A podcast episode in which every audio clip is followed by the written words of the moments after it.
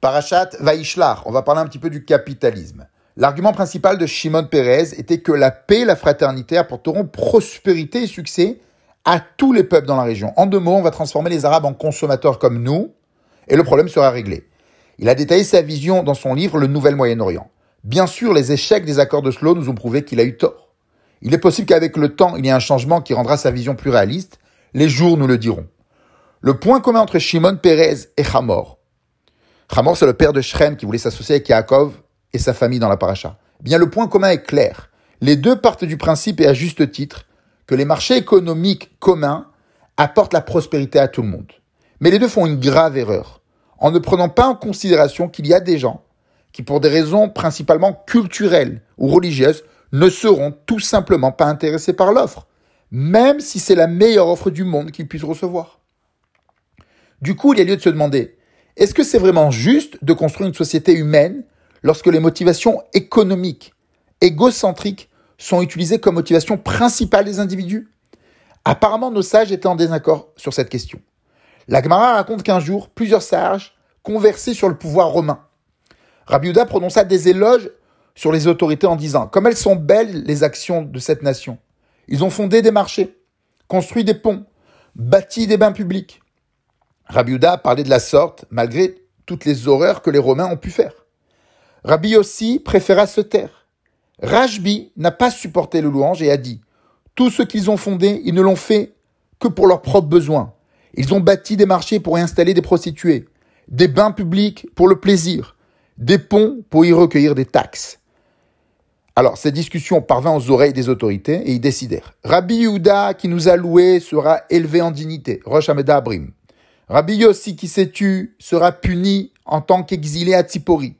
Et Rajbi qui nous a blâmés sera tué. Du coup, Rajbi est parti se cacher avec son fils et c'est comme ça qu'ils se sont retrouvés à se cacher en tout pendant 13 ans, dans une caverne. Ça a commencé au début par 12 ans. Après 12 ans, ils ont appris que l'empereur était mort que le décret était annulé. Mais dans leur refuge, ils s'étaient tellement élevés spirituellement qu'ils avaient du mal à supporter les nécessités de ce monde. Du coup, ils ont dû retourner pour une année supplémentaire dans la caverne, afin de pouvoir s'apaiser, de pouvoir percevoir la valeur de ce monde-ci. Et après, ils sont sortis définitivement. La veille de Shabbat, ils ont aperçu un vieil homme qui tenait deux bouquets de myrte. Ils lui ont demandé à quoi te sert ces bouquets de myrte. Il a répondu pour honorer le Shabbat. Ils lui ont demandé mais un seul peut suffire? Il a répondu un pour Zahor et un pour Shamor. Rabbi Shimon dit à son fils regarde combien sont précieuses les mitzvot pour Israël. Et c'est comme ça qu'ils ont apaisé leur esprit. On va essayer d'analyser leur discussion. Rabbi Houda n'a pas hésité à donner aux Romains une très bonne note sur la question. Ils développent le pays, construisent des ponts, construisent des marchés, installent des bains. C'est exactement la prospérité que les économistes nous promettent. Et si le gouvernement romain apporte ce bénéfice à l'ensemble, alors il est bon au moins dans ce sens-là. Du coup, c'est difficile de comprendre la critique de Rabbi Shimon. Rabbi Shimon nous dit ils ont bâti des ponts pour y recueillir des taxes. Et alors? Quel est le problème? Depuis quand les ponts, c'est gratuit? Le gouvernement veut construire un pont, les habitants vont en profiter, c'est une option. Eh bien, ils financent euh, ce pont par un, crédit, et euh, le crédit est remboursé petit à petit par le péage perçu. Pareil, Rabbi Shimon nous dit, ils ont bâti des bains publics pour le plaisir. Mais là encore, c'est quoi le problème? Depuis quand on construit des bains pour souffrir? Rabbi Shimon nous dit, ils ont bâti des marchés pour y installer des prostituées. Alors, d'après le contexte, il est clair que Rajbi ne condamne pas l'acte même de prostitution ici. La prostitution existe avec ou sans place de marché.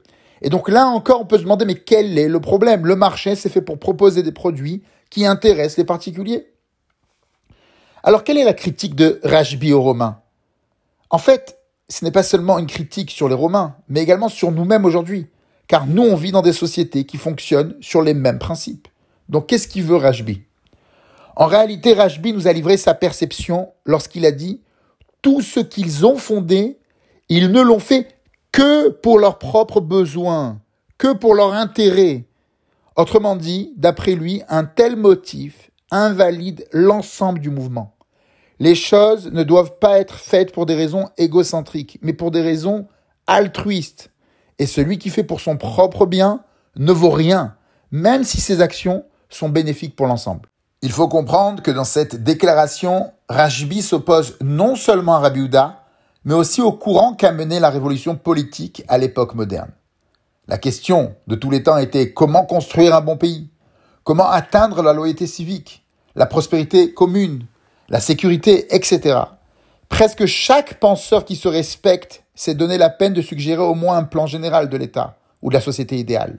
Malheureusement, les tentatives d'application de ces méthodes ont toujours échoué et dans la plupart des cas ont abouti à des résultats bien pires qu'avant. Comment ça se fait? Comment ça se fait que toutes ces personnes brillantes ont, échoué? Tout simplement car ces philosophes pensaient qu'un bon pays est un collectif de bonnes personnes et que la seule façon était d'atteindre un niveau moral d'élevé d'individualité. En deux mots, le chemin du paradis sur Terre passe par la rééducation du public. Ça n'a pas marché, car il est très difficile d'éduquer les gens. Et en plus, cela a amené très souvent les dirigeants à prendre des mesures de tyrannie et d'oppression, etc. Donc, suite à ces échecs, il y a environ 500 ans, l'ancien ambassadeur florentin Nicolas Machiavel a rédigé un guide pour les rois et les princes avec des conseils tout à fait différents. Machiavel et Thomas Hobbes. Thomas Hobbes, c'est celui qui a dit l'homme est un loup pour l'homme. Les deux ont compris que la rééducation des êtres humains était sans espoir et qu'il fallait établir un système de gouvernement basé sur l'égoïsme et la satisfaction des besoins fondamentaux des êtres humains. Sécurité de la vie, nourriture, logement. Ils ont préféré construire sur un terrain plus bas mais plus stable. Les révolutions qui ont visé trop haut, qui ont voulu éduquer les gens, sont retrouvées à décapiter des milliers de gens. Et les révolutions qui ont pour but d'améliorer leur situation financière ont provoqué des bons changements. Entre parenthèses, on peut faire remarquer que dans pas mal de domaines, ça s'est passé exactement comme ça. On peut penser à la physique, on peut penser à la halakha. Dès qu'on a cessé de mélanger philosophie et ces domaines-là, c'est là qu'on a vraiment explosé. Quand on a compris qu'est-ce que chaque domaine était capable de produire et de bien euh, distinguer chaque domaine. Je ferme la parenthèse. Donc pour ces penseurs modernes, le principe a été de mettre en place un système qui amène les mauvaises personnes à faire de bonnes actions. Justement, on va leur permettre de profiter de leur argent. On va leur donner envie d'avoir encore plus d'argent et de profiter de leur argent et de la dépenser comme ils veulent, même si c'est de la manière la plus vulgaire possible, même s'ils ne donnent pas directement aux nécessiteux, même s'ils font pas quelque chose de positif avec. Tout ça pourquoi? Pour les inciter à travailler. Au-delà du développement, même de la société par le travail, l'État peut également bien sûr percevoir des impôts pour faire des œuvres de charité en fonction de ses capacités. On peut donc résumer en disant que l'État capitaliste moderne est construit sur l'hypothèse que l'homme est fondamentalement égoïste, qu'il n'y a aucun intérêt ou aucune possibilité de changer cela. Donc il faut exploiter ce puissant moteur qui s'appelle l'égoïsme pour le bien-être de la société dans son ensemble. C'est ça le capitalisme. En attendant, au moins ce système fonctionne. L'État moderne qui ne cherche pas à éduquer ses citoyens mais à canaliser leur mauvaise qualité vers des canaux bénéfiques, a apporté au monde une abondance et un bien-être incroyable, sans précédent dans l'histoire humaine.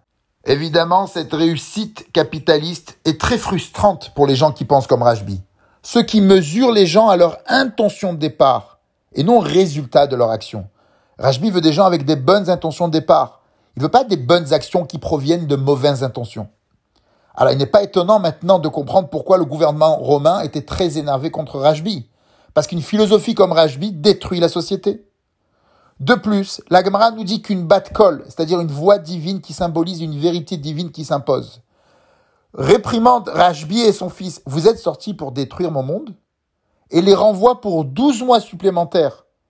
12 mois qui symbolisent le jugement des Rechaim Begeinom.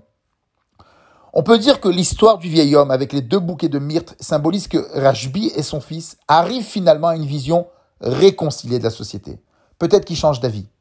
Surtout que la Gemara termine en disant que Rajbi a senti le besoin d'arranger, d'instaurer quelque chose pour donner du sens ou pour remercier le fait qu'il a été sauvé. Comme Yaakov Avinu qui a apporté de la grâce à la ville de Shrem en instaurant certaines choses suite au fait qu'il a été sauvé de Esav. L'Agmara nous rapporte trois interprétations des sages pour nous dire que Yaakov a instauré à Shrem une monnaie, ça nous fait rappeler un peu les ponts pour encaisser, il a instauré des marchés et il a instauré des bains. Et on n'a pas vu que suite à cela, les gens de Shrem ont amélioré leur comportement, comme on peut le voir avec l'histoire de Dina. Quoi qu'il en soit, ça s'est rapporté juste après la Haggadah de Rajbi. Donc on peut peut-être dire que Rajbi a changé d'avis. Bien sûr, ce sont que des interprétations. Ça a l'air anachronique, ça a l'air subjectif, mais puisqu'on est dans la Haggadah, donc c'est exactement ça. On peut même dire que Rajbi qui sort de la caverne, ça symbolise Rajbi qui change d'avis. Il exprime un lien, une fusion maintenant avec la doctrine capitaliste romaine. Et enfin, pour terminer, on peut remarquer que cette discussion a eu lieu également au niveau de l'individu. Est-ce qu'une bonne personne, c'est quelqu'un avec des bonnes intentions ou quelqu'un dont l'activité profite à lui-même et à l'ensemble? Une personne morale. Par exemple, essayez de comparer un, scientifique qui réussit à trouver un remède à une maladie super grave et qui a fait, lui, tout cela par motivation complètement égoïste, argent, honneur, etc. Essayez de le comparer avec un solitaire spirituel qui survit grâce à des pauvres dons et qui n'ose même pas tuer une mouche par pitié. Qui d'entre eux est une personnalité morale? Pour le philosophe Emmanuel Kant, la réponse est claire. La personne morale est celle qui se soumet à la loi morale par sens du devoir et non par tendance. Le sens du devoir n'est pas lié aux conséquences de l'acte. La personne décide d'être morale car elle comprend qu'elle est ordonnée par un facteur extérieur à lui. Dans notre exemple, non seulement le scientifique n'est pas considéré comme moral, mais même le solitaire spirituel, s'il agit de la sorte par conscience, par compassion, il ressent la douleur des autres, il est solidaire, ou ça lui procure du bien, du sens, ça lui donne, je sais pas moi, le paradis dans le monde à venir. Tout cela fait perdre la validité d'un acte moral. On peut retrouver cette approche également chez certains rabbinim moralistes en Lituanie. L'homme doit enlever, nettoyer tout intéressement de ce monde-ci et du monde futur pour que son acte soit considéré comme un acte religieux pour Dieu. Il doit enlever les négiotes. Mais à terme, leurs élèves, qui n'ont pas cru dans la possibilité d'éduquer les gens à atteindre ce niveau, alors ils ont inventé un nouveau concept ultra ridicule qui s'appelle écouter l'Egdolim. Car l'Egdolim ont le sens du devoir. Et eux, oui, arrivent à agir sans servir leurs propres intérêts. Donc à partir de maintenant, chacun doit écouter l'Egdolim. Une théorie à la base qui incitait la libération de l'homme, eh ben, s'est transformée en une doctrine qui renferme l'homme en lui enlevant la possibilité de décider pour lui-même. Je ferme la parenthèse pour Novardok et la Lituanie. Certains penseurs anglais comme Bentham n'étaient pas d'accord avec Kant car il pensait que le bien n'est que ce qui apporte un bénéfice. Et donc la bonne action est celle qui apportera le plus grand bonheur au plus grand nombre de personnes, ou celle qui empêchera le malheur au plus grand nombre de personnes. On appelle ça l'école des utilitaires, l'école des conséquentialismes. Ils regardent les conséquences, l'utilité. Les deux théories, celle de Kant et de Bentham, si elles sont prises jusqu'au bout, nous conduisent à des conclusions bizarres. Par exemple, d'après Kant, si j'aide par amitié, par tendance, alors l'acte que je fais est bien inférieur à la situation dans laquelle je méprise, mais je n'agis que par devoir. Ça fait un peu bizarre, ça fait un peu automate.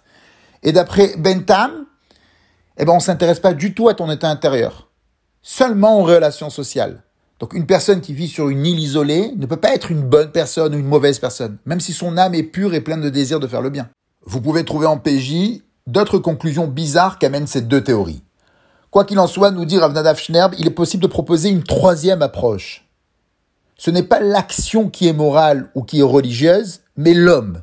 Le fait même que l'homme comprend qu'il est le serviteur de Dieu. Ou en morale, il comprend comme Kant qu'il est le serviteur de l'ordre catégorique. Cela valide même les actions où il y a des intérêts personnels mélangés. La question n'est pas de savoir si l'homme donne la tzedaka par compassion ou par ordonnance du Créateur.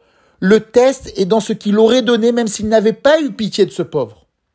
Il est clair que sans motivation égoïste, sans ce moteur qu'on appelle l'égocentrisme, la personne morale en aurait fait moins.